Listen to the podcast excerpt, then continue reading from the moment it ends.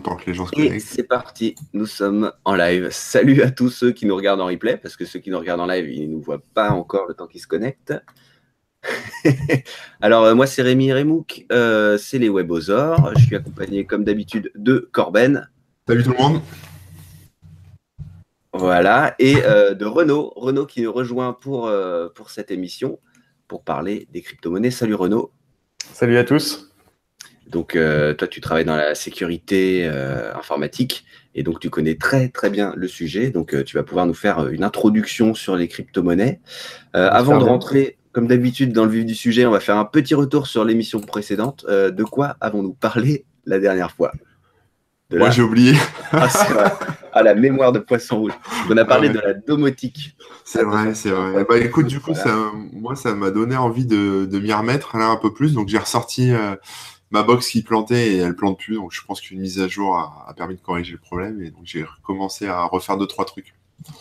Ah bah excellent. Moi par contre, bah, ça m'a pas, ça m'a pas, j'ai toujours rien en domotique. Donc voilà, ça s'arrête là tout simplement. Par contre, j'ai quand même découvert pas mal de choses et j'ai trouvé ça évidemment intéressant. Mais mon point de vue est peut-être euh, peu objectif. Euh, hop là, on va attendre encore un peu que quelques euh, spectatosaures nous rejoignent. Euh, on avait des questions, des trucs comme ça sur la domotique ou quoi Alors sur la domotique, non, j'ai pas vu de questions particulières qui nous permettraient de répondre derrière.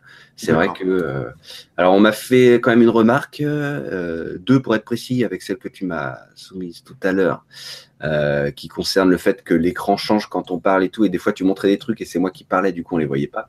Donc ça, on fera attention à l'avenir.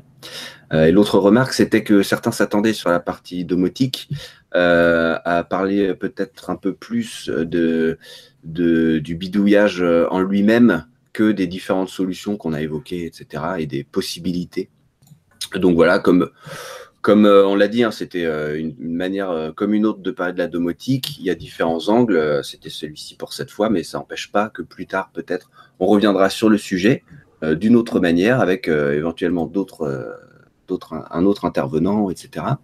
Euh, voilà, tout est possible. N'hésitez pas, encore une fois, à soumettre vos idées euh, de sujet, euh, vos, réflexions, etc. Bien sûr, nous, on prend tout ça en compte pour, bah, faire les émissions qui, qui nous amusent le plus. bonjour à tous ceux qui nous rejoignent, encore une fois. Salut Nicolas, salut les Geek Ferries. On va encore attendre peut-être quelques, quelques secondes le temps que ça se connecte. Bon, du coup, je peux t'expliquer ce que j'ai fait là. Comme j'ai remis euh, des, eh des petits semis avec des petites graines en intérieur, avec des petites lampes qui éclairent et tout ça. Alors, c'est pas de la weed, hein, c'est des tomates. Euh, c'est bien Et comme euh, bah, des fois, je regarde un petit film sur le Projo et que les trucs sont allumés le soir, et j'ai mis un, petit bouton sur, la, sur la table où il y a mon Projo pour, pour éteindre toutes les plantes d'un coup. je rallume ensuite. D'accord, d'accord, d'accord. Et, toi, Renaud, tu as un peu de domotique chez toi? Ah, Très peu, très peu. Mais quand même. J'ai essayé, j'ai essayé le Google Home qui est quand même euh, bien, bien sympa, ne serait-ce que pour euh, mettre de la musique, euh, changer d'album ou autre, tout vocalement depuis son lit ou son canapé, c'est quand même pas mal. Oui, c'est vrai que c'est un confort assez sympa. Bah justement, oui, je suis passé chez un pote entre les, deux émissions là, euh, qui justement venait d'avoir son Google Home, et c'est vrai que oui, c'est assez agréable. Mais euh, ce, qui me, ce qui me fait toujours marrer, c'est que bah, on en discute et du coup, on, dit OK Google en parlant de, on parle de, du truc quoi. On dit ah oui, et quand tu dis OK Google machin, ça fait ça, et ben du coup le truc le fait alors que c'était pas tout ce que tu voulais. Ouais. Un, peu, spécial de dire que tu es écouté en permanence et même quand tu en parles pas, euh, tu n'as pas l'intention de donner l'information et, et, ça y va. C'est toujours, euh, toujours marrant. on peut démarrer euh, Ouais, ouais, on va attaquer. donc, comme d'habitude, hein, je rappelle très très rapidement notre concept aussi simple qu'il est.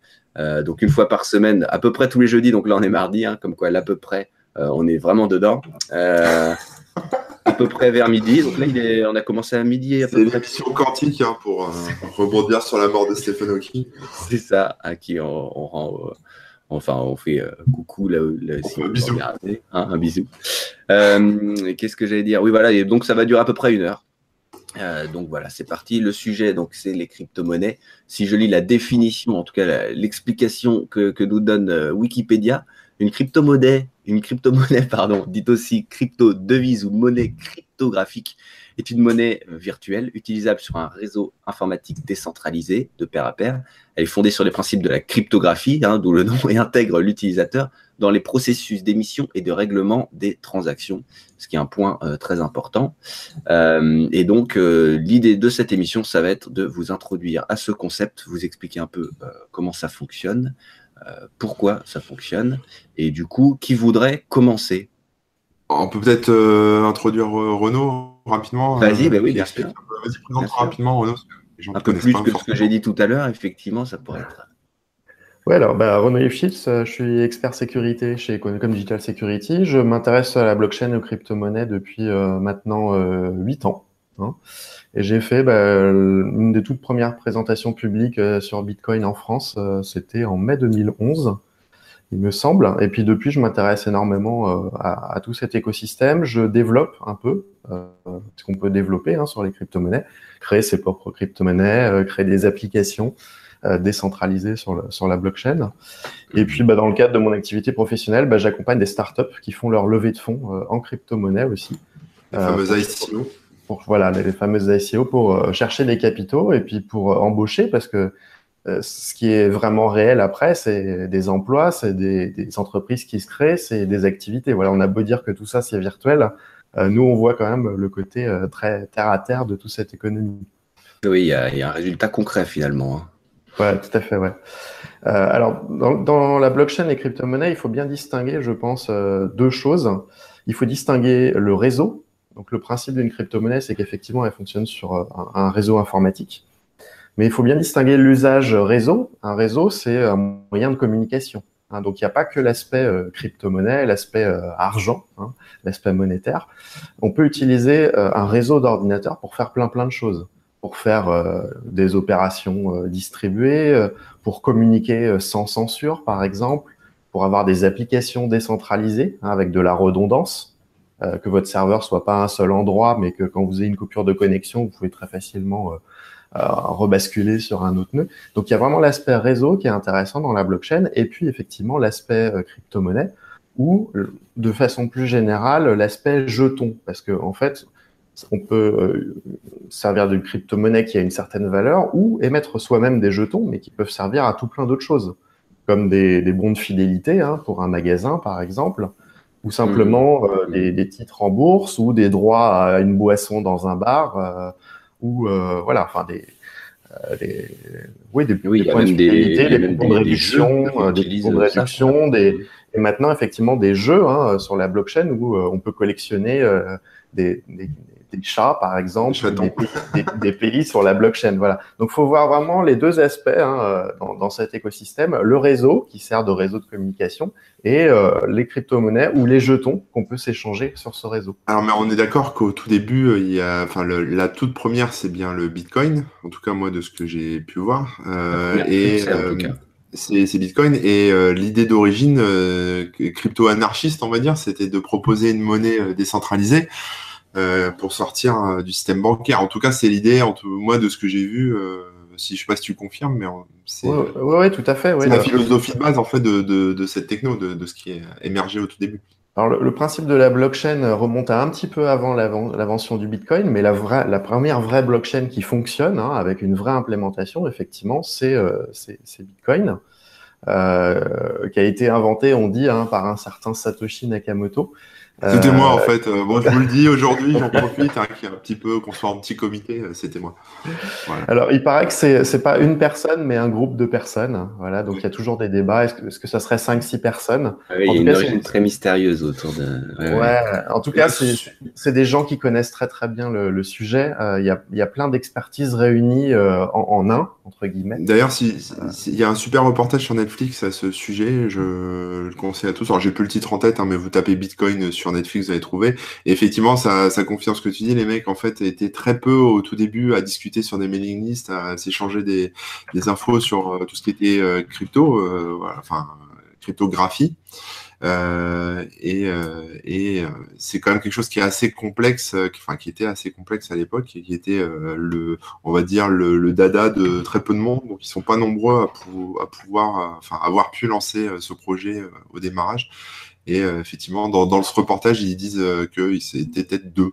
un, codeur et puis un expert en, cryptographie. Mhm. J'ai trouvé un nom, ça s'appellerait, je crois, Banking on Bitcoin. Peut-être ça, je sais plus. Ouais, ouais t'as pas de certitude. Bah, c'est le seul résultat qui vient chez Netflix. Donc à mon avis, à mon avis, c'est bien ça. Euh, Alors, euh, les gens du chat, un bonjour à tous ceux qui, nous ont rejoints et qui disent bonjour. Hein. Euh, si vous avez des questions, évidemment, n'hésitez pas. Pareil, si vous avez des précisions ou des trucs que vous n'avez pas forcément saisis, le but, c'est vraiment que qu'on explique un peu tout ça. Donc, voilà, n'hésitez pas s'il y a des points qui sont pas forcément très clairs ou si on manque de précision à un moment ou à un autre. Vas-y Renaud. Euh, ouais, après, bah, si on retrace un peu l'histoire de Bitcoin. la partie un peu historique, c'est intéressant. Toujours, pendant 2-3 ans, c'est passé relativement inaperçu, tout du moins en Europe. Hein, euh, pendant un an, c'est passé inaperçu aux États-Unis. Pendant 2-3 ans, c'est passé totalement inaperçu euh, en Europe. Et euh, le Bitcoin euh, valait rien, grosso modo, et c'était une plateforme vraiment pour, pour geeks, quelque chose de très peu connu. Pour ainsi dire, il n'y avait même pas de plateforme en ligne, hein, de place d'échange comme on trouve actuellement. On pouvait acheter des bitcoins un peu bah, par, par PayPal en envoyant un mail en fait à quelqu'un qui en avait hein, sur un forum qui disait en avoir. Et moi, mes premiers échanges de bitcoins, je fait, je les ai fait par mail et par PayPal. Euh, simplement, voilà, euh, un à un avec quelqu'un. Donc, il y avait le, fichier ou comment ça se passait, ouais?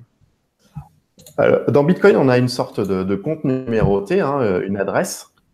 Et donc, bah, on donnait l'adresse de son, de son compte numéroté pour faire le virement. Et évidemment, en contrepartie, on faisait un virement PayPal vers le compte, l'adresse mail hein, de, de, la personne qui, qui en avait. Donc, fallait avoir confiance, évidemment. Parce qu'il fallait envoyer par PayPal euh, de l'argent avant de recevoir ces, bitcoins.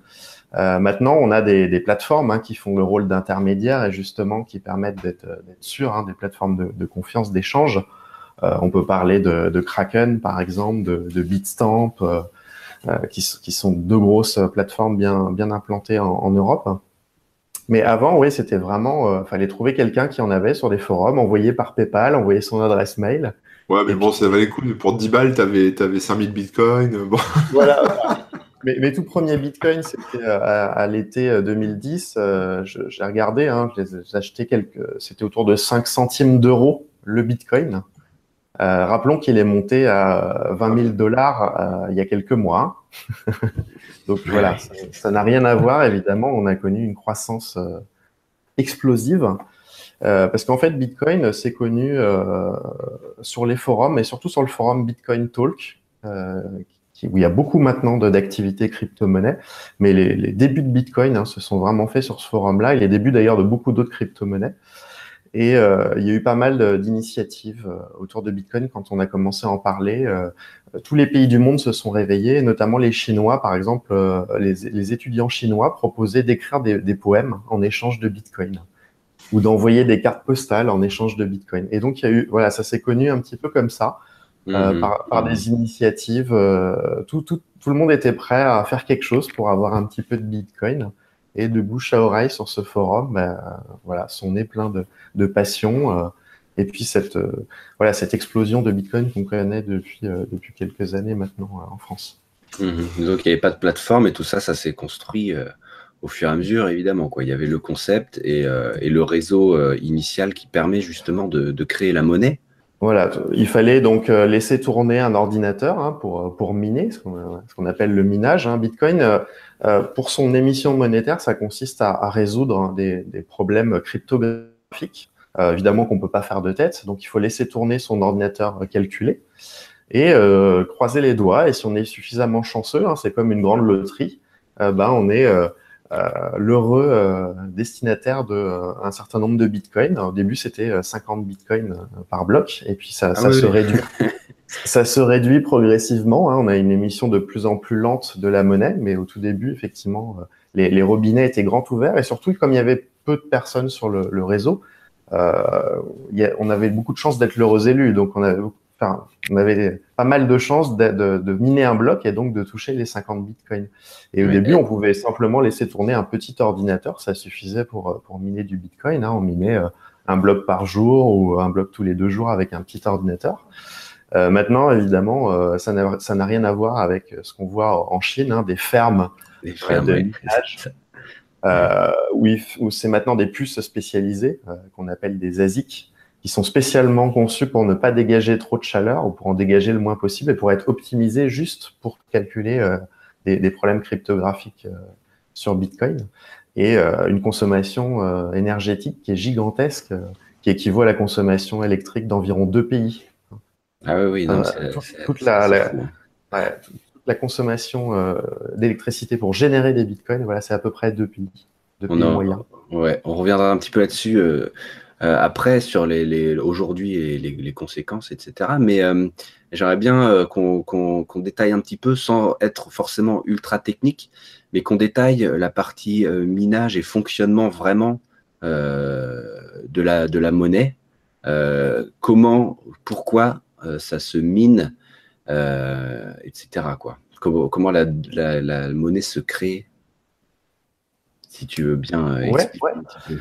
Alors, ben, le principe de Bitcoin, ce qui est assez génial dans, ce, dans, le minage, en fait, c'est de se dire, on rejoint un réseau, mais on fait confiance à personne d'autre. A priori, on ne connaît pas les autres qu'il y a sur le réseau. On a des milliers de personnes, on ne leur fait pas confiance a priori. Le principe de Bitcoin, c'est euh, par le minage, hein, c'est de créer de la confiance justement avec tous les autres acteurs du réseau. Hein. C'est de se dire, bah, au final, euh, pour pas qu'un acteur déstabilise le réseau et puisse choisir euh, grosso modo quelles sont les transactions valides et quelles sont les transactions non valides, bah, on va résoudre ce problème par de la preuve de travail et qu'il faut apporter suffisamment de puissance de calcul et grosso modo, euh, il y a des, des rounds, hein, des tours, tous les 10 minutes en, moyenne. Il y a un bloc qui est généré, quelle que soit la puissance globale du réseau. Le réseau s'adapte hein, pour que tous les 10 minutes, en fait, il y ait euh, l'émission euh, d'un bloc avec des transactions à l'intérieur. Et euh, pour du coup arriver à, déstabiliser le réseau et à choisir les transactions qui circulent sur ce réseau-là, il faudrait du coup avoir plus de 50% de la puissance de calcul du réseau puisque c'est une sorte de vote, hein, c'est un consensus qui est fait, qu'on appelle la preuve de travail. Donc c'est pour ça qu'il faut prouver qu'on a travaillé en calculant euh, ces fameux euh, problèmes cryptographiques pour émettre un bloc. Et le fait voilà, de, de, dire il faut un consensus, il faut 50% des mineurs soient d'accord, hein, ça permet d'éviter qu'un acteur externe vienne et choisisse les transactions qu'il veut ou non faire passer. Mmh. c'est ça. On crée de la confiance par la preuve de travail. Mhm. Et donc, pour bien expliquer, en fait, c'est à partir du moment où vous avez un échange ou une transaction, il faut donc la valider auprès du réseau pour bien dire euh, et que la, et que pardon que, que cette euh, valeur est bien transférée. Et c'est à ce moment-là qu'on fait le minage et qui va permettre de valider la transaction. Et en gros, on peut parler un peu, c'est un peu comme une commission. La personne qui aura validé euh, cette transaction va recevoir ben, un, bloc, tout simplement. Hein, et qui, c'est ça. Quand, tu, hein, quand, tu, fais une transaction, donc c'est comme un, virement euh, de compte à compte. Hein. Mm-hmm. Donc d'un certain numéro de compte à un certain numéro de compte, tu la diffuses à tout le réseau. Voilà, tous les nœuds du réseau vont être au courant, ils vont se, se proche de proche en proche, hein, de voisin en voisin, ils vont se transmettre cette transaction jusqu'à ce que tout le réseau soit euh, au courant de cette transaction-là. Et ces transactions qui sont diffusées sont mises en attente et sont inclus dans des blocs tous les, tous les 10 minutes, grosso modo. Hmm. il y a une file d'attente de transactions. Et grosso modo, le, problème cryptographique va être résolu par un des nœuds en moyenne tous les 10 minutes. Et quand il est résolu, en fait, on inclut dedans les transactions en attente pour former un bloc. Et on peut euh, assimiler ça en fait à une page d'un livre sur lequel chaque ligne est une transaction. Bah, grosso modo, on peut écrire une page d'un livre que toutes les 10 minutes. Et en attendant, bah, on écrit euh, au brouillon hein, les transactions. Et mhm. après, on les met au propre euh, une fois qu'on a terminé la page. C'est bien, bien expliqué, comme ça, c'est bien clair. Voilà, j'espère que c'est clair hein, pour, pour les gens. Si, pareil, comme d'habitude, si vous avez des questions, n'hésitez pas. Alors d'ailleurs, je vais prendre quelques questions qui sont passées. Bon, Jordan qui nous demande si on parle pas encore de domotique aujourd'hui. Hein. Jordan qui nous avait. Désolé, Jordan, mais non. Euh, Ox qui nous dit les ASIC centralisent. Alors, je ne sais pas trop ce qu'il veut dire par là. C'était peut-être en réaction avec ta phrase. Oui, on a, un réseau qui est à la base qui est décentralisé, effectivement, où, n'importe qui peut miner de la crypto-monnaie sur son PC. Maintenant, mhm. la difficulté euh, du problème est tellement élevée que laisser tourner un PC pour miner de la crypto-monnaie, euh, ça sert à rien parce qu'il faudra plusieurs dizaines d'années avant de trouver le moindre bloc hein, sur un PC. Donc pour le particulier, c'est plus du tout jouable. Et effectivement, euh, ça a été une course un peu à l'armement, où après les, les, les, CPU, les processeurs, il y a eu les cartes graphiques pour, euh, pour faire du minage. Et même maintenant, les cartes graphiques sont un petit peu dépassées par, euh, par les SDK. C'est des processeurs qui sont spécialisés, euh, conçus vraiment pour faire que ça, fondus dans, directement hein, dans le silicium, des puces d'ailleurs, que ça. D'ailleurs, et du coup, euh, maintenant c'est centralisé puisque en fait, euh, les gens même collectionnent ces puces hein, sur des, des, étagères de plusieurs centaines de mètres et les mettent dans des data centers parce que comme ça dégage beaucoup de chaleur, il faut aussi pouvoir refroidir. Et du coup, effectivement, il y a une centralisation dans les data centers maintenant et beaucoup d'ailleurs en Chine hein, où l'électricité est très peu chère à la consommation. Et en Islande aussi, ouais. Et, euh, et d'ailleurs, ça a provoqué un peu la, la colère des gamers, parce qu'il y a eu une pénurie, euh, je sais même pas si elle est encore, encore en cours ou pas, mais il y a une pénurie ah bah, de cartes graphiques. Euh, ça, a fait augmenter les prix, effectivement. Bah, Mad Sugar en parle aussi dans le, dans, le chat, mais effectivement, oui, ça a fait monter le prix des, cartes graphiques qui étaient de plus en plus rares. C'est toujours le cas. Hein. Les cartes graphiques, certains modèles sont très difficiles à trouver. Mm. Euh, il y a même des fabricants de cartes graphiques qui ont, euh, qui ont demandé euh, aux mineurs de ne pas utiliser leurs cartes et que c'était destiné aux gamers uniquement et pas aux mineurs. Alors ça, c'est très drôle. Ouais, c'est drôle. L'espoir fait vivre, comme on dit.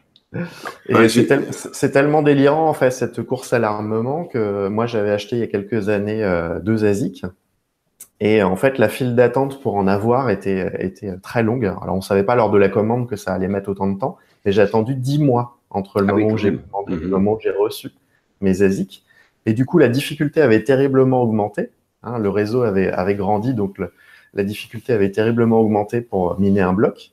Et euh, quand je les ai reçus, ça valait quasiment plus le coup de miner avec. Ah, parce que ma, consommation électrique était supérieure à ce que je pouvais espérer gagner euh, en, minant.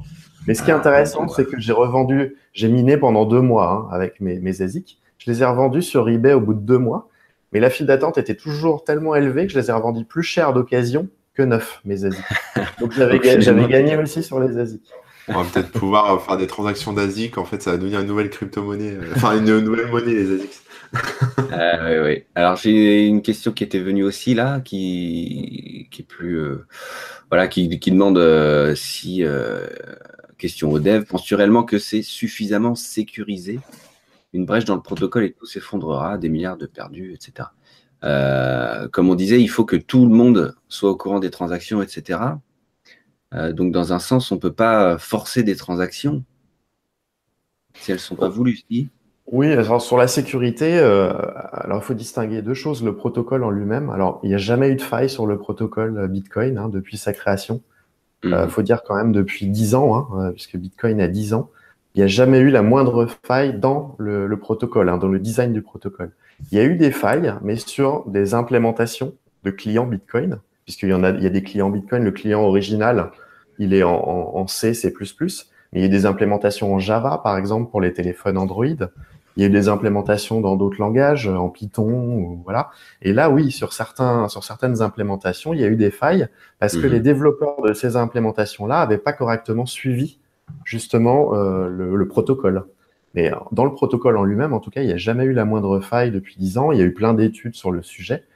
Et grosso modo, les, les seules attaques qu'il y a, c'est si quelqu'un venait apporter euh, d'un seul coup la moitié de la puissance du réseau, hein, donc euh, même pour un État, même pour un État, ça c'est devenu impossible à l'heure actuelle. Mais moi, j'y connais rien en, en, informatique quantique, mais euh, j'ai lu quelques trucs là-dessus. Euh, tu peux nous en dire plus? Est-ce que ça pourrait représenter un risque en fait, euh, les, ordinateurs quantiques, les, par rapport à, à, tout ce qui est crypto-monnaie?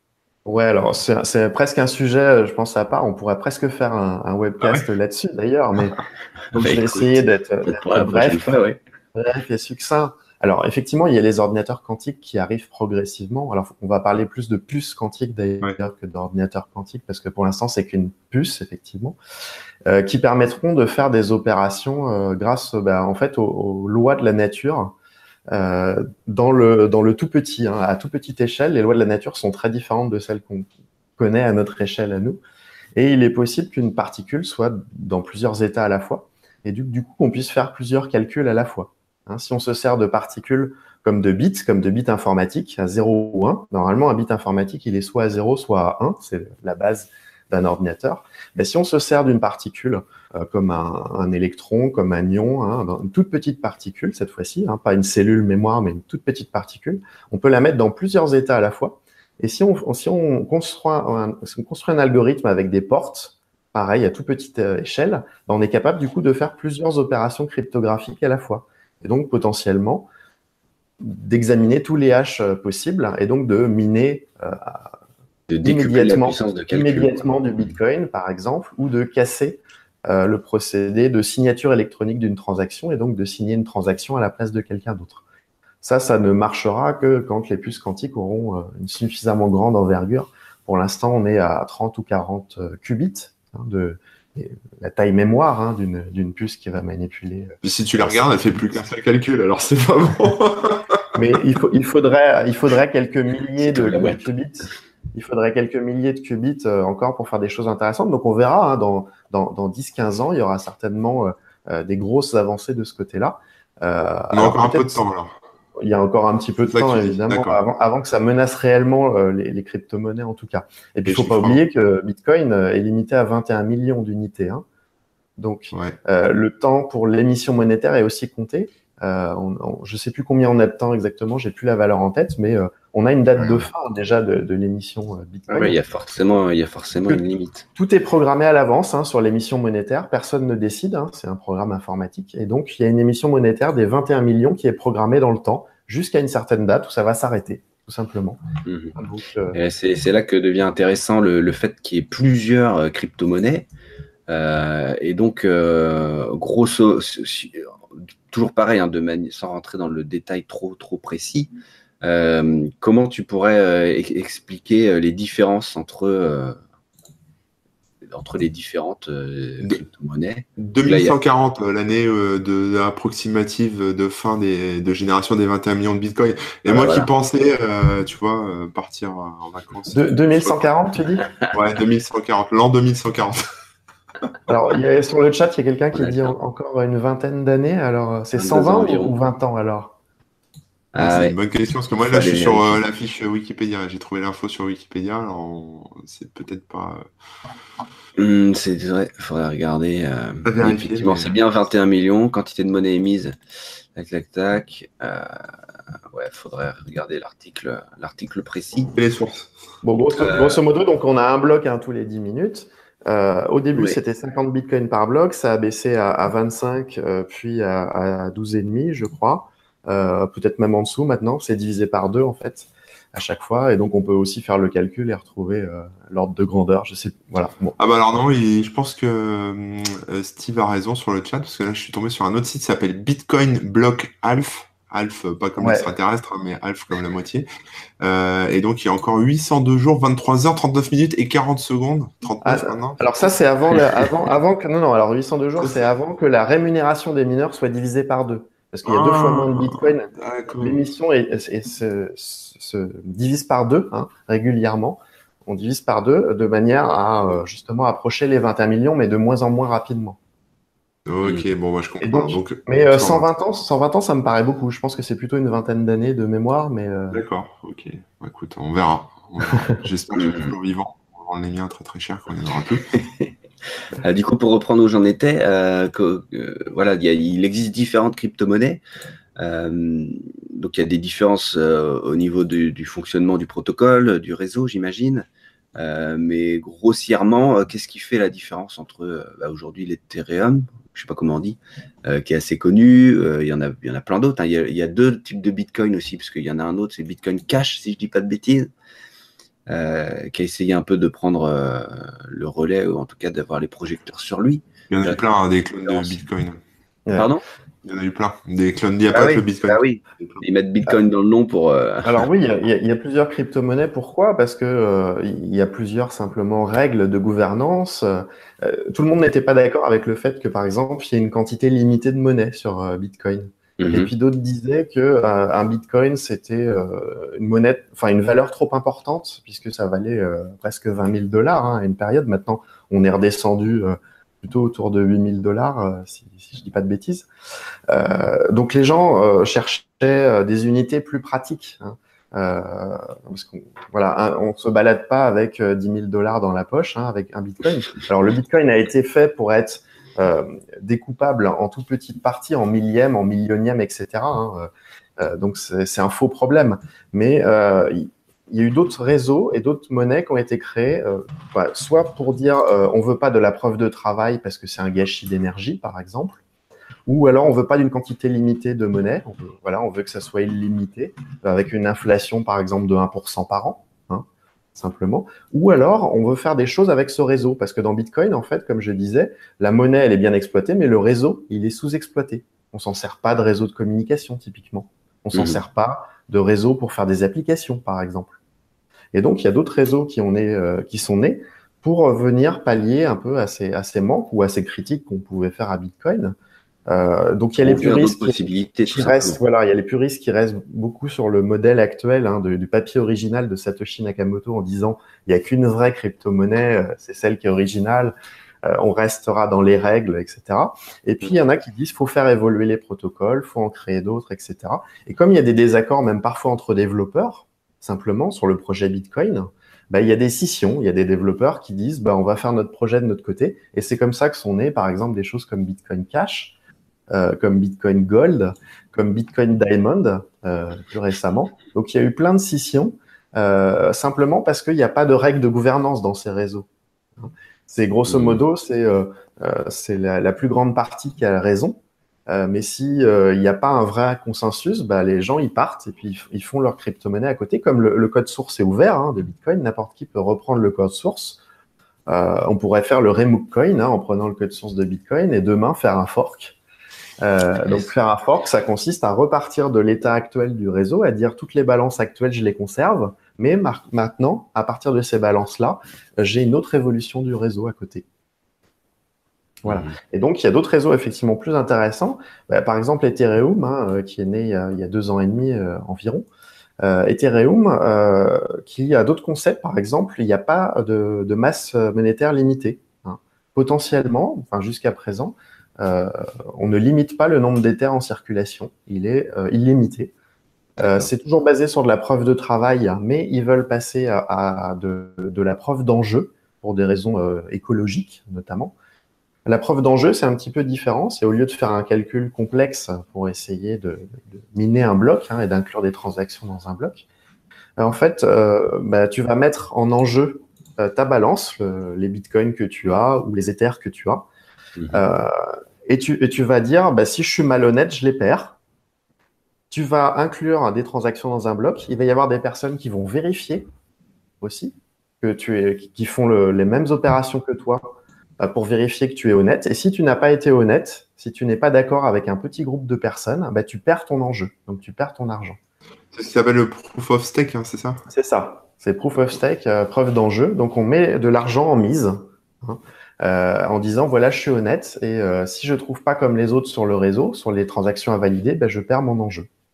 Voilà. Ce qui, ce qui évitera de, euh, de consommer de l'électricité euh, abusivement, parce que du coup, sur un tout petit Raspberry Pi, par exemple, vous pouvez avoir un nœud qui fasse de la preuve d'enjeu. Donc, pour quelques watts de consommation électrique, vous pouvez gagner de l'argent, hein, gagner des crypto-monnaies par preuve d'enjeu, alors que euh, par preuve de travail, il faut des centaines de watts maintenant. Après, la philosophie derrière Ethereum, c'est aussi euh, un outil pour les, pour les développeurs, enfin pour, pour monter de nouveaux projets, bah, avec tout ce qui est smart contract, etc. Donc, euh, ouais, complètement, ouais. C'est pas, pas une crypto-monnaie, quoi. Enfin... Voilà. Donc, il y a le réseau qui est différent. L'émission monétaire, elle est différente aussi, parce que c'est illimité. la preuve de travail devrait passer à la preuve d'enjeu. C'est ce qu'on appelle Casper.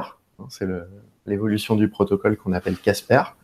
Euh, et effectivement, l'avantage d'Ethereum, c'est qu'on peut développer des applications dessus. Alors, faut pas s'attendre à des applications euh, graphiques ou des applications euh, desktop. Hein. On parle en fait de la logique applicative plutôt d'une application web. Donc tout ce qui se passe côté serveur. et ça, on appelle ça des smart contracts. les smart contracts, ce sont des, contrats intelligents si on traduit le, le, mot, mais le mot est pas forcément bien choisi. Ça n'a rien à voir avec des contrat juridique. Hein. Il s'agit d'un programme informatique qui tourne tout seul et qui est autonome selon des règles préétablies à l'avance. Et ce qui est intéressant, c'est que même le concepteur de ce smart contract-là peut pas changer le fonctionnement du programme une fois qu'il tourne et qu'il est euh, placé sur le réseau. C'est-à-dire que si on, si je, déploie un smart contract sur le réseau et si je donne le code source à tout le monde, tout le monde peut avoir confiance à tout moment que ce programme va agir selon un code qui est déterminé à l'avance et que personne ne pourra modifier dans le futur. Donc c'est un programme totalement autonome. Et c'est ces programmes autonomes à l'heure actuelle qui recueillent par exemple des fonds pour des startups. Selon des règles, par exemple, une startup veut lever 5 euh, millions d'euros, elle peut dire, bah, elle peut faire un appel à contribution, un peu une sorte de Kickstarter, en disant voilà, euh, contribuez. Si j'atteins pas les 5 millions d'euros, je pourrais pas réaliser mon projet. Donc automatiquement, par exemple, le smart contract vous remboursera. Et on est certain que la startup est honnête, elle partira pas avec euh, l'argent si elle a euh, levé moins de 5 millions d'euros, parce qu'en fait, c'est le programme qui les détient et personne ne peut euh, les prendre hein, au programme. Le programme est totalement mhm. autonome. Mhm. Ah, personne, personne n'a les clés pour aller euh, signer une transaction et faire sortir l'argent du programme, puisque la sortie se fait par consensus uniquement sur les règles qui dictent et d'ailleurs, c'est tellement vrai qu'il y a eu euh, une initiative comme ça qui s'appelait DAO, euh, où quelqu'un avait trouvé une, vulnérabilité dans le smart contract, enfin en tout cas quelque chose qui était, euh, je n'ai pas les détails, hein, mais qui n'était pas prévu ou qui était, qui pouvait être exploité en tout cas, donc qui n'avait pas été anticipé par les, développeurs. Et le smart contract faisant foi, le, le, mec a pu récupérer beaucoup, beaucoup, beaucoup d'argent. Tu, peux nous rentrer plus dans le détail pour expliquer euh. Alors, ça s'appelle The DAO, en fait, euh, parce que des DAO, il y en a eu plusieurs, et euh, celle-là, c'est, ça a été la, première à collecter énormément de fonds. Je crois qu'il y a 150 millions d'euros qui ont été collectés environ. donc, c'est, considérable, et ça devait servir, en fait, à plusieurs startups. Hein. C'était pas destiné à une seule startup. C'était un consortium de startups qui cherchaient des financements et qui se sont dit, on va se mettre ensemble pour faire notre levée de fonds. Euh, et ces fonds-là serviront de réserve pour éventuellement d'autres startups, d'autres idées, etc. Et ça sera les, gens qui ont cotisé qui euh, voteront pour les projets qui, les intéressent. Donc là, on voit aussi l'intérêt hein, d'un smart contract, c'est que ça permet de faire du vote électronique et de choisir à qui allouer le budget en fonction, par exemple, de ce que votent les gens. Ça, c'est super intéressant aussi. Sans qu'il y ait personne hein, derrière le guichet, entre guillemets, il n'y a pas d'entreprise qui contrôle les fonds, il n'y a pas d'entreprise qui, qui, contrôle le vote. C'est totalement autonome, en fait. Voilà, totalement, totalement autonome, décentralisé. Hein. Euh, c'est pour ça que le, en fait, le A de, de DAO, c'est euh, autonomous, hein, c'est autonome.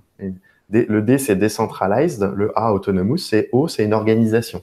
Donc, une organisation décentralisée autonome, effectivement qui a levé, euh, c'était il y a un an et demi, hein, donc c'était à l'été 2016, euh, euh, qui a levé environ 150 millions.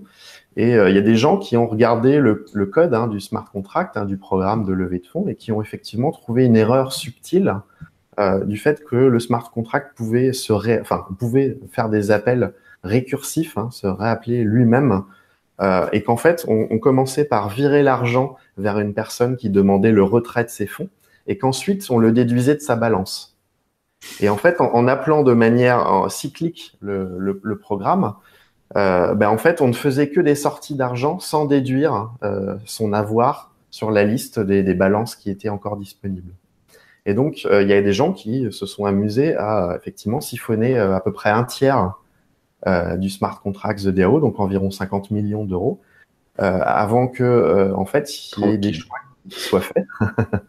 Voilà, euh, avant qu'il y ait des choix qui soient faits. Et comme c'était un programme qu'on ne pouvait pas patcher, hein, c'est l'avantage et l'inconvénient, c'est qu'on ne peut pas modifier un programme une fois qu'il est déployé. Hein, donc, d'où le, le, le, terme de code ISLO hein, qu'a rappelé euh, Corben, c'est euh, le, code, c'est la loi. Euh, effectivement, dans ce cas-là, la gouvernance est gérée par un programme. Donc, on fait confiance au programme. Ça a des avantages, des inconvénients. Il n'y a pas d'interférence, on va dire, de personnes tiers, mais s'il y a une faille, elle peut être exploitée par tout un chacun. C'est comme ça que Skynet va naître, hein, finalement.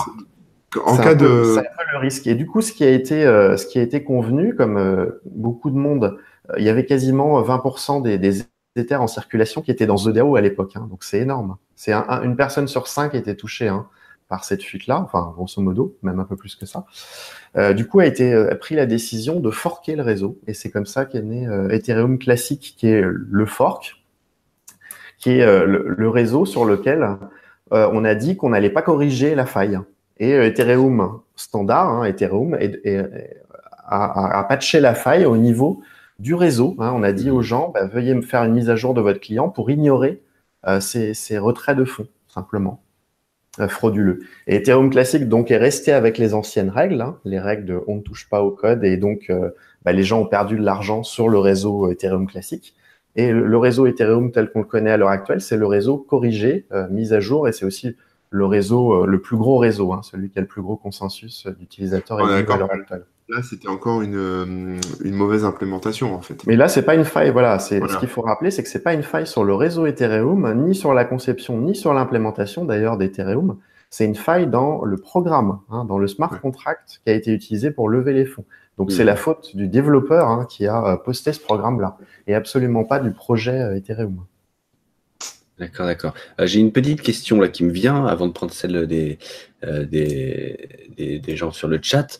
Euh, vu qu'Ethereum, finalement, la monnaie va être générée sans limite et que une fois qu'il va passer sur les, les, enjeux là, et que ce sera donc très facile de créer et de miner de la monnaie, on va donc se retrouver avec une monnaie qu'on peut générer facilement et sans limite que tout le monde pourra se mettre à faire et tout, est-ce qu'on va pas perdre complètement euh, la valeur vu qu'on pourra euh, en avoir à l'infini finalement bah, pas, forcément. Euh, dans, nos sociétés actuelles, il y a de la monnaie qui est mise tous les ans. Hein, c'est ce qu'on appelle l'inflation. L'inflation, tant qu'elle est à 0,5% ou à 1%, elle perturbe pas l'économie. Au contraire, elle est même plutôt bonne pour la consommation. Hein, et pour l'économie globale. Donc si on a une inflation qui est très modérée, hein, proche de zéro, entre 0 et 1%, je pense que c'est pas une mauvaise chose. Hein. Il, y a, il, y a, des crypto-monnaies qui ont décidé effectivement d'avoir une inflation d'un ou 2% par an. C'est pas énorme et ça met pas en, danger euh, la valeur de la crypto-monnaie. Au contraire, ça permet qu'il y ait de plus en plus de monnaie pour plus et ça, ce sera maîtrisable. Ils pourront décider de combien de pourcents ça peut être. Euh, c'est dans les règles, ah. c'est dans le règle de, de la blockchain, du réseau. Euh, combien est émis de, monnaie par an, hein, euh, typiquement. Mais après, euh, sur Ethereum ou d'autres qui sont, qui sont des, des cryptos qui sont, on va dire, à des fins utiles pour, pour développer, etc. Est-ce que, alors, je comprends pour les gens qui investissent là-dedans, etc. Mais est-ce qu'il y a un sens à ce que ça a une valeur Est-ce que demain, si l'Ethereum valait plus rien du tout ou pas grand-chose, ça pourrait quand même rester un bon outil et l'utiliser pour développer des tas de trucs super cool? Oui, oui, il faut pas se focaliser euh, sur, sur la valeur, euh, sur la valeur d'une unité. Euh, là, les, les, crypto-monnaies varient énormément avec le buzz qu'il y a eu. Alors, il y a du buzz très positif, il y a des médias, et puis il y a eu du buzz très négatif aussi des différents pays, euh, en, Chine, en Corée, aux États-Unis, où il y a eu des interdictions, soit de lever des fonds, soit des interdictions d'utiliser des places d'échange, soit même des interdictions à un moment en Russie de détenir des bitcoins, hein, donc de détenir des, des crypto-monnaies. Il y a eu des, bad buzz un peu partout hein, qui ont participé à, ce que les monnaies varient énormément euh, en, termes de cours. Faut pas se fier euh, au cours euh, actuel hein, d'une unité de monnaie. C'est pas ce qui est intéressant dans la dans la blockchain ni dans les crypto-monnaies. D'ailleurs, il existe des monnaies, enfin des crypto-monnaies stables hein, à l'heure actuelle qui, qui valent, par exemple, un dollar. Et ça, si on veut utiliser des crypto-monnaies pour faire des achats tous les jours, effectivement, peut-être qu'on se dirigera vers l'utilisation de, crypto-monnaies stables, hein, ce qu'on appelle des, jetons stables ou des stable tokens. Donc ça, ça existe et euh, je pense que ça se développera euh, dans le futur. Non, ce qui est intéressant dans le, dans le blockchain quand même, c'est toutes les applications, effectivement, comme tu disais, Corben, toutes les applications qu'on peut développer et qui sont autonomes et du coup qui permettent à la fois de décentraliser les usages, mais aussi d'enlever les intermédiaires. Euh, mhm. Aujourd'hui, quand on veut faire des achats en ligne, quand on veut souscrire une assurance, quand on veut faire des placements euh, financiers, on passe par plein, plein d'intermédiaires, euh, que ce soit des transporteurs, des distributeurs, des, banques, des assureurs, etc. Tout ça, c'est des intermédiaires. Et donc, ça fait des frais. Hein, à chaque intermédiaire des frais. Là, les, smart contracts permettent de, faire des guichets uniques pour tout le monde, guichets uniques et directs sans intermédiaire. Par exemple, euh, sur la blockchain Ethereum, il est possible de souscrire une assurance euh, si tu as peur d'arriver en retard demain à un rendez-vous d'affaires. Tu bookes un avion, si tu veux, un billet d'avion. C'est un, rendez-vous d'affaires très important et tu veux être dédommagé si jamais l'avion est annulé ou retardé hein, pour une raison X ou Y. Bah aujourd'hui, euh, si tu vas voir ton assurance et tu dis je voudrais une assurance sur un billet d'avion pour demain, l'assurance, ça va être erronée. Elle va te dire non, non, je peux pas te le faire pour demain et je vais certainement pas te le faire pour un billet d'avion parce que les frais de paperasse, tout ça pour faire ça. Soit tu prends un abonnement à l'année, par exemple. Euh, voilà. Et il faut que j'ai des partenariats avec certaines compagnies, etc. Non, non, il n'y a pas du tout avec la blockchain. Tu peux te créer ta police d'assurance euh, en trois clics. Hein. Euh, il y a une société qui s'appelle Etherisc qui fait des produits d'assurance sous forme de mutuelle, où en fait les gens vont se cotiser mutuellement. C'est le principe vraiment euh, historique hein, de la mutuelle, faire un pot commun euh, d'argent pour couvrir les risques de, tous les autres. Et en fait, c'est vérifié par un smart contract, c'est-à-dire que tu enregistres avant de décoller ton vol en disant, ben voilà, euh, je mets une prime d'assurance sur mon vol. Euh, je vais prendre tel vol hein, de telle compagnie, de telle heure à telle heure. S'il a du retard, euh, je vais être indemnisé. Et en fait, le, le smart contract va calculer en regardant l'historique de cette compagnie-là, de ce vol-là, s'il y a eu des retards par le passé sur cette destination, etc., va calculer les risques que tu sois en retard d'un quart d'heure, d'une demi-heure, de trois quarts d'heure, et va te dire, voilà, si tu es en retard d'un quart d'heure, je te donne ça, d'une demi-heure, je te donne ça, de trois quarts d'heure, je te donne ça, et tu peux choisir au centime près ce que tu vas payer en police d'assurance ou ce que tu vas percevoir en indemnisation si tu fais le calcul à l'envers. Ah, c'est le, smart contract, ça. le smart contract est totalement transparent parce que tu as tout euh, devant toi avant de cliquer sur le bouton valider. Ça sera le smart contract qui vérifiera euh, sur les sites d'aéroport que ton vol est, en retard. Tu as testé déjà Tu as déjà souscrit une assurance pour tester un peu? Ah fonctionne très bien. D'accord, ok. tout ça de manière euh, totalement automatisée du coup. évidemment, c'est moins cher qu'une assurance et en plus, c'est totalement personnalisé puisque, encore une fois, voilà, euh, ça peut être une heure avant le vol. Moi, je voudrais qu'on revienne 30 secondes là sur le, sur le Bitcoin. Euh, est-ce que, à ton avis, c'est euh, une monnaie qui peut être utilisable, utilisée dans la vie de tous les jours? Parce que je sais qu'on peut quand même acheter des choses, etc. Mais est-ce que ça peut avoir, vu le délai des transactions, le temps que ça met, etc., une utilisation euh, bah, pour Madame Michu qui va payer sa baguette le matin Ou est-ce que c'est encore, c'est pas possible quoi? Euh, alors techniquement parlant, euh, oui, euh, il y a des solutions. alors tu évoquais les délais de transaction, mais là il y a des solutions techniques. Hein. Il, y a, BitPay par exemple qui a développé une solution de paiement quasi instantanée. Hein. Ça prend de l'ordre de 5 à 10 secondes pour, pour valider une transaction. il y a un intermédiaire. C'est pas c'est pas du Bitcoin à 100%. On, peut le faire sans intermédiaire même hein, maintenant. Il est possible de faire des choses sans intermédiaire. Notamment, il y, a des, il y a des évolutions récentes du réseau Bitcoin euh, une évolution qui s'appelle Lightning, Lightning Network, euh, qui permet de le faire sans intermédiaire hein, ou, avec des intermédiaires décentralisés euh, et sans confiance préalable, on va dire. Donc ça, ça, ça, va être des progrès qui déjà, enfin le réseau Lightning est, est, passé tout récemment là en production, donc il est effectif. Hein, il y a environ 1000 nœuds sur le réseau Lightning et le réseau Lightning permet en fait de valider des transactions hors chaîne. Comme ça, tu peux faire des transactions très rapidement et tu les réécris et tu les, tu les valideras définitivement un peu plus tard. Hein. Mais l'idée, c'est euh, tu veux euh, des transactions rapides entre deux acteurs, voire même très nombreuses, et tu veux pas payer les frais de transaction à chaque fois. Donc, mhm. tu fais passer toutes les transactions hors chaîne en les signant mutuellement par les deux acteurs, celui qui envoie et celui qui reçoit. Et plus tard, tu les écriras dans la blockchain, ou plus, ou plus précisément, tu écriras juste la différence hein, de ce qui est versé entre l'un et l'autre. Donc, si euh, j'ai reçu 5 et que je verse 10, bah, j'écrirai moins 5 plus tard dans la blockchain.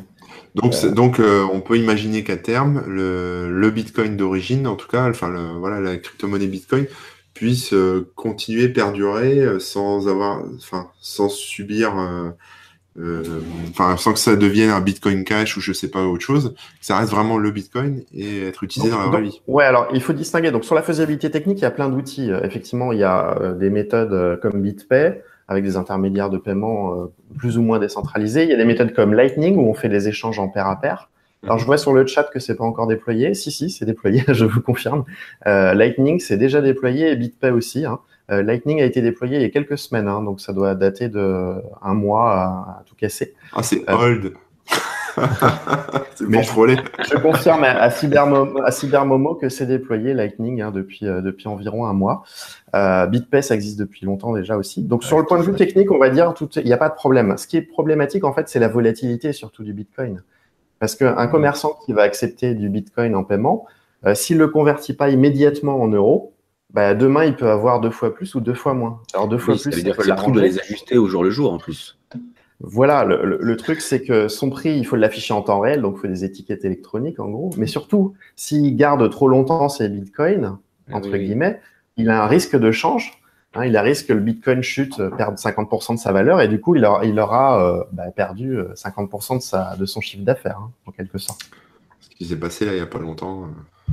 Donc c'est un risque à prendre. Donc à l'heure actuelle, les commerçants euh, généralement choisissent de convertir en euros en direct, hein, en affichant le prix en direct et de reconvertir en euros tout de suite.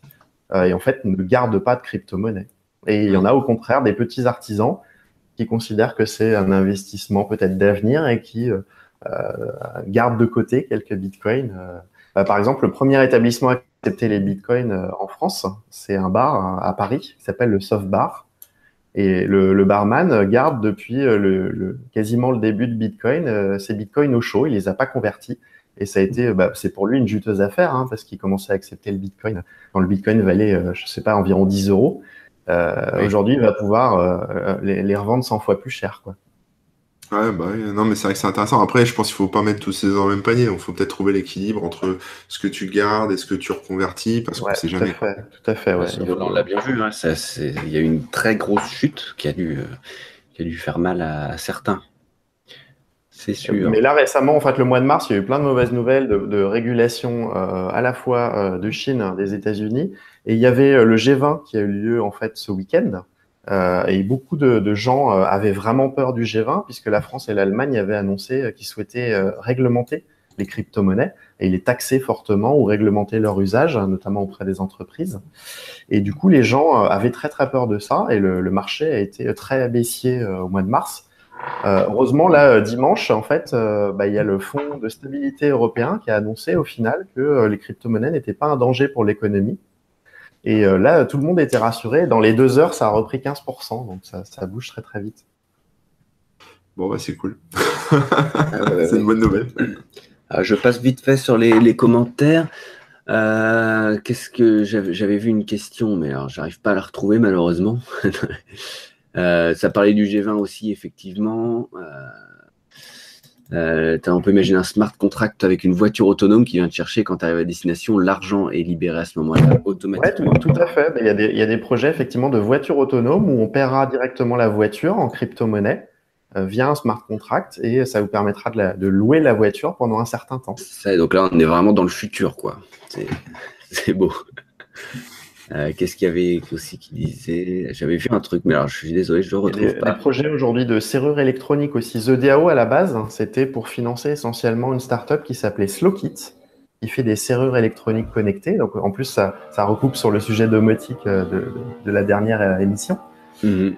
et ces serrures électroniques bah, permettent à des gens qui font par exemple du Airbnb, hein, qui prêtent leur appartement ou leur bureau, d'être payé en crypto-monnaie et qu'en fait, pour louer euh, à la journée, ben, il faut simplement un smartphone et euh, flasher un QR code. Et du coup, n'importe qui peut du coup louer votre appartement sans que vous soyez là pour l'ouvrir hein, et que vous soyez sûr d'être payé du coup. D'accord, c'est pas mal ça. C'est bien, c'est bien. il y a plein de... Mais c'est vrai qu'il y a beaucoup d'utilisations. Après, moi, ce que je vois, alors on va peut-être déborder un petit peu, mais c'est la, la, richesse des, des, projets, donc des crypto-monnaies, on va dire au sens large, avec tous les, toutes les nouvelles initiatives, nos projets, que ce soit des shitcoins, euh, comme on dit, avec des, euh, des trucs qui reposent sur rien, en fait, qui sont juste des forks de Bitcoin ou de Litecoin, avec euh, juste un petit enrobage marketing autour, par rapport à d'autres vrais projets. Alors, j'ai pas les... Bon, on, parle, il y a, on parle beaucoup de, de, du Ripple en ce moment, qui est un des plus connus maintenant en crypto alternative, mais voilà, ils ont tous leurs particularités. C'est difficile de s'y retrouver hein, pour un débutant, pour quelqu'un qui connaît pas trop les technos, de savoir ce qui va marcher, ce qui va être bien, ce qui va pas être bien, est-ce que c'est utilisable dans, tel ou tel projet, ou est-ce que c'est vraiment un, truc qui est destiné à se faire de l'argent pour les fondateurs? Du projet. Donc, euh, c'est pas évident. Toi, sur les, juste, on va, je pense qu'on va pouvoir peut-être conclure là-dessus. Euh, puis après, tu me diras, euh, Rémi, mais mhm. pour, à la limite, bon, pour la prochaine fois, si on doit faire des devoirs, il faudrait qu'on creuse un peu, qu'on regarde. Alors, je parle pas en termes de, de valeur pécuniaire, hein, de, de doit être valeur de la monnaie. Hein. C'est vraiment, je parle en termes de projets qui sont, qui sont porteurs d'avenir, qui, qui ont une chance de, de percer comme Ethereum a eu sa chance. Tu, tu nous indiquerais quel type de, de crypto? Euh, bah, sur, sur, franchement, les, les, applications vraiment pour les entreprises, pour les startups, hein, euh, très clairement, il y a Ethereum. Aujourd'hui, euh, la plupart des applications se développent sur Ethereum. On a un site qui s'appelle State of the DApps, DAPPS, qui regroupe 1200 applications décentralisées sur Ethereum. Et c'est très intéressant parce qu'on peut chercher par mots-clés du coup. Euh, alors il y a beaucoup de jeux d'argent, évidemment, jeux de casino, etc. parce que c'est très lucratif pour ceux qui en créent. Mais, mais pas uniquement. Hein. Il y a des, du vote en ligne, il y a des services euh, d'assurance, il y a des services de, de météo, il y a, enfin, on, on, peut trouver. Ça va faire un article pour mon blog, ça c'est bien. qui utilise vraiment Ethereum, euh, Ethereum, pardon, qui utilise ouais. vraiment. State of the Diap, ce, ce, sont plus de 1200 applications Ethereum euh, décentralisées, voilà. Euh, il faut il faut fouiller un peu pour trouver des choses. Alors il y a très récemment il y a eu l'engouement des jeux, hein, des collectibles, donc des, des jeux à collectionner avec des, des chats à collectionner et à croiser et, euh, mmh. qui ont leur ADN et qu'il faut échanger euh, et croiser avec d'autres chats pour créer des chats encore plus originaux. Euh, il y a des, des, des, collectibles aussi avec des personnalités à, à, collectionner ou des pays à collectionner. Donc on a vu un, très fort engouement pour les, les, les jeux de voilà d'items à collectionner sur Ethereum. Mais euh, ça c'est pour le grand public. Après derrière, il y a beaucoup d'entreprises qui utilisent ça derrière pour faire du vote électronique, euh, pour faire de la preuve d'antériorité. Hein. Pour un artiste, par exemple, que, qui a écrit un, un, bouquin, un roman ou qui a écrit un morceau de musique, il peut dé dé déposer la preuve, voilà, euh, lors mmh. de sa création sur la blockchain, puisque la blockchain va être horodatée. Euh, les blocs sont horodatés environ tous les 10 minutes, donc il peut déposer la preuve que voilà, c'était lui qui était l'auteur de tel euh, texte, de telle citation, de tel article, de tels morceaux de musique, même de tels euh, dessins, peintures ou autres, sur la blockchain et quasiment gratuitement, du coup, sans se baser sur un intermédiaire, encore une fois. Ah, c'est bien ça. Oui, c'est très intéressant toutes les applications qu'on peut voir. Et j'ai une question qui me revient euh, que je voulais te poser tout à l'heure quand tu expliquais justement euh, qu'ils allaient passer à un mode de comment tu as dit d'ailleurs d'enjeu euh, sur Ethereum et de vérifier. Le, but étant de vérifier que les transactions sont honnêtes et que tu es honnête sur quels critères est basée l'honnêteté et est-ce que ça pourrait pas être détourné si suffisamment de gens malhonnêtes prennent, la main? Il y, a, y, peu de chance. Euh, encore une fois, la, la preuve d'enjeu, déjà, on est désigné au hasard hein, euh, comme, euh, comme vérificateur. Et mm -hmm. il y a des validateurs aussi qui sont eux-mêmes vérifiés au hasard. Donc, sur un réseau avec, euh, comme Ethereum, où il y a environ une dizaine de milliers de nœuds, on va dire, il faudrait que la personne malhonnête soit désignée au hasard et qu'il n'y ait que des validateurs aussi malhonnêtes qui aient été désignés au hasard et surtout que tous aillent dans le même sens. Mmh. C'est-à-dire que tous soient d'accord sur à qui faire les virements ou, quelle, surtout quelles transactions valider et quelles transactions ne pas valider. Parce que vous ne pouvez pas créer de transactions. Vous pouvez juste choisir quelles sont celles qui sont à valider et quelles sont celles qui ne sont pas à valider. Hein. Mmh. Voilà. Et donc, euh, ça me paraît extrêmement difficile euh, voilà, qu'il y ait un effort coordonné euh, de, de malhonnêteté et dans le même sens. Et quand tu dis qu'il faut valider et vérifier, c'est un processus qu'on fait manuellement ou bien c'est euh... là j'ai pas bien saisi en fait comment ça se. Ah non non c'est le nœud qui va le qui va le faire, qui va inclure aussi les transactions dans un bloc exactement comme un nœud classique. Sauf qu'il n'y aura pas de minage à faire. Il n'y aura pas de minage à faire. Il faudra au préalablement pour avoir le droit de valider déposer une somme en enjeu. Euh, et en fait, bah, plus tu as d'argent, plus tu as de chances d'être euh, élu euh, validateur, enfin vérificateur. Mm -hmm. euh, mais du coup, plus tu as à perdre d'argent si tu es malhonnête. Oui, parce que tu perds tout de. Tu perds... Voilà. Oui. Donc, euh, ceux qui ont beaucoup d'argent euh, seront choisis plus souvent pour euh, vérifier, valider des blocs. Par contre, ils auront beaucoup plus à perdre que des petits porteurs. Et alors, euh, Rémi est développeur, enfin, euh, entre autres. Et euh, par exemple, qu'est-ce que tu. Enfin, je ne sais pas s'il y a des, des, des, sandbox ou des, des, des, sites qui permettent de, aux développeurs de s'initier à ça et par exemple de, de, développer leur première application sur, sur à base d'Ethereum ou, ou, autre chose. Je ne sais pas en fait si ça existe. Ça. Tu, mm -hmm. Et il y a Cybermomo, justement, ça rejoint peut-être sa question qui demande As-tu appris à coder avec Solidity, qui est a priori donc le langage utilisé par Ethereum? Ouais, le, le, langage principal, parce qu'en fait il y en a plusieurs, mais le langage principal pour euh, programmer avec Ethereum, euh, c'est euh, Solidity, effectivement. C'est c'est très proche de JavaScript. Hein. Donc pour les développeurs JavaScript, je pense qu'ils n'auront pas trop trop de mal à, à, s'y mettre. Euh, c'est un mélange de JavaScript et de C, parce qu'il y a quand même quelques particularités de Solidity. C'est pas du pur JavaScript, hein. c'est un JavaScript un peu étendu et un JavaScript typé surtout. Donc mmh. c'est un mélange entre entre du JavaScript et du C hein, pour ceux qui font du développement. Et surtout, euh, il y a quand même beaucoup de subtilité hein, de Solidity, euh, de failles de sécurité possibles. Donc, faites bien attention avant de déployer des smart contracts avec de l'argent dessus. il est très facile d'avoir des erreurs et des failles dans votre code. C'est pas parce que votre code fonctionne qu'il sera sécurisé. Hein. Attention.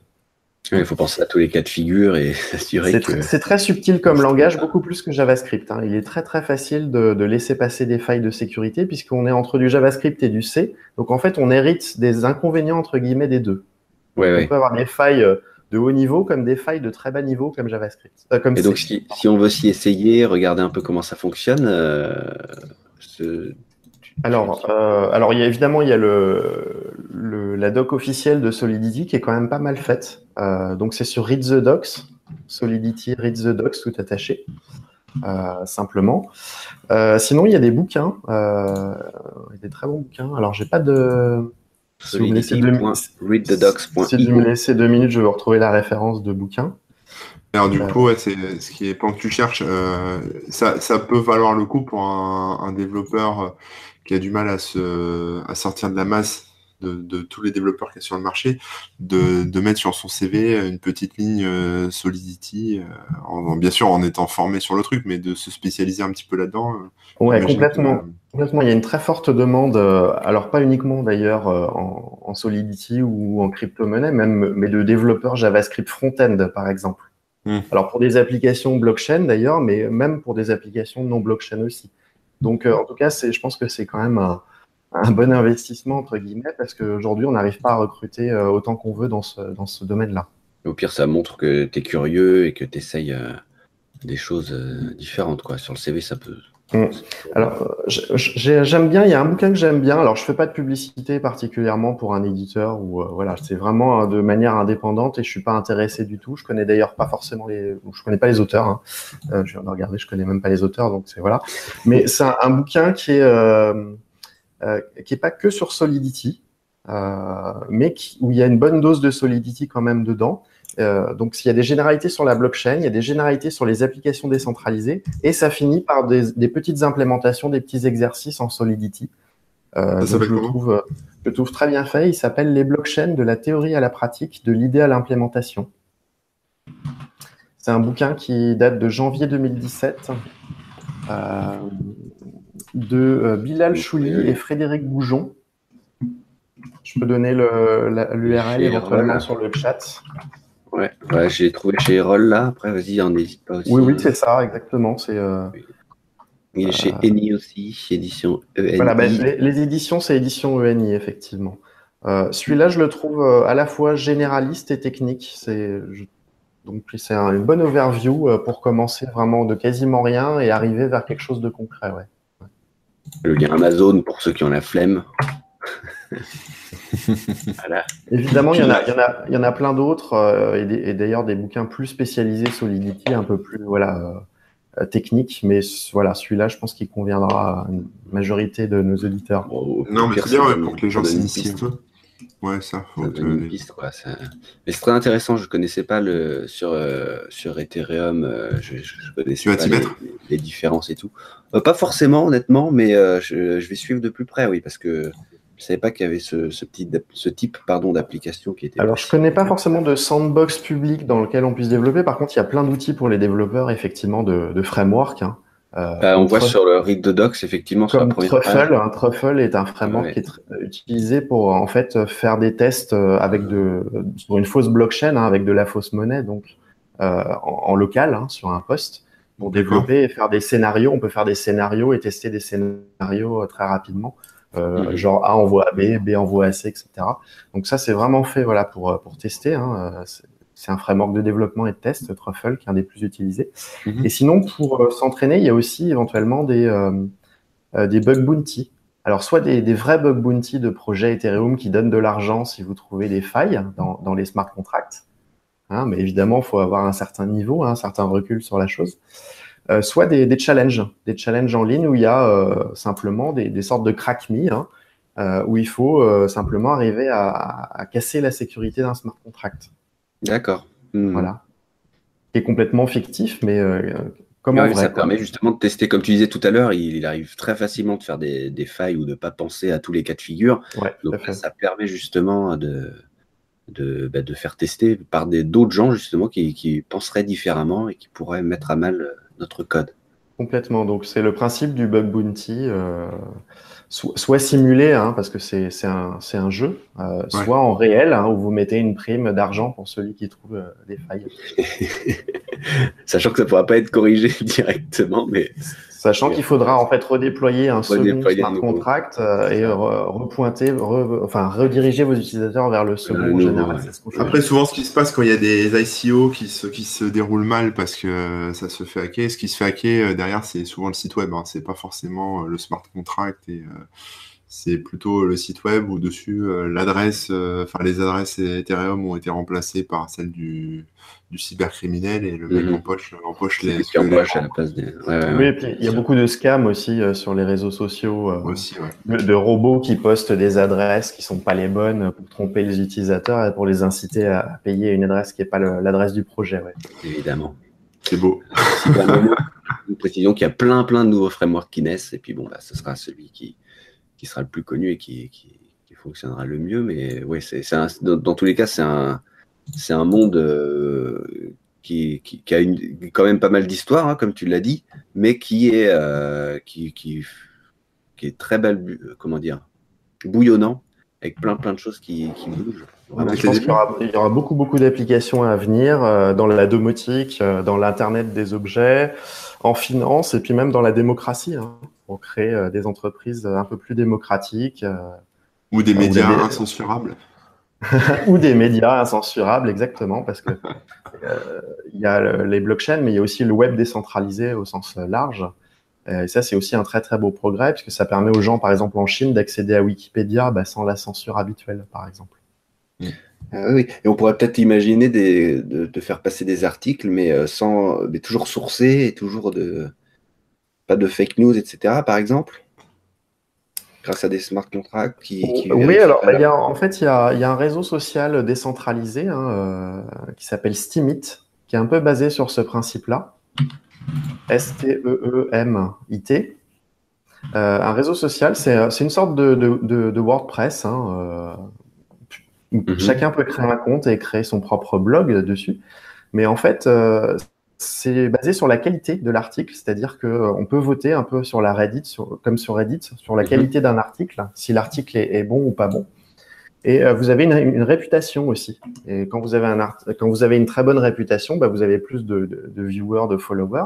Et euh, chaque like que vous avez, en fait, vous paye en crypto-monnaie hein, sur Steam. D'accord. Et au contraire, si vous commencez à publier des articles qui sont des fake news ou autres, vous allez avoir euh, des, en fait, des appréciations négatives et vos postes vont disparaître progressivement et vous allez absolument rien toucher, euh, voire même vous devez avoir, vous, allez payer de l'argent au réseau en fait, à, force de poster des mauvaises nouvelles, ah, des mauvaises dans le sens fake mhm. news. Oui, oui, oui, oui, bien sûr. Donc c'est un, réseau social orienté sur la qualité des articles et sur la véracité des articles, effectivement. Mhm. Intéressant. Bah, sur la, blockchain. Euh, ouais, tout à fait. Oui, oui, oui. Eh ben, je ne sais pas si on a fait le tour de, cette introduction. Je pense qu'on n'a pas fait le tour, mais bon. il y a tellement de choses. Mais euh, bon, ça, ce qui me semble important, c'était vraiment de poser les bases du, concept et un peu l'historique euh, qu'il y a derrière. Et je pense que, ça, tu l'as très bien fait. Donc, euh, merci encore d'avoir accepté notre invitation. merci pour la proposition. merci aux éditeurs. Ouais.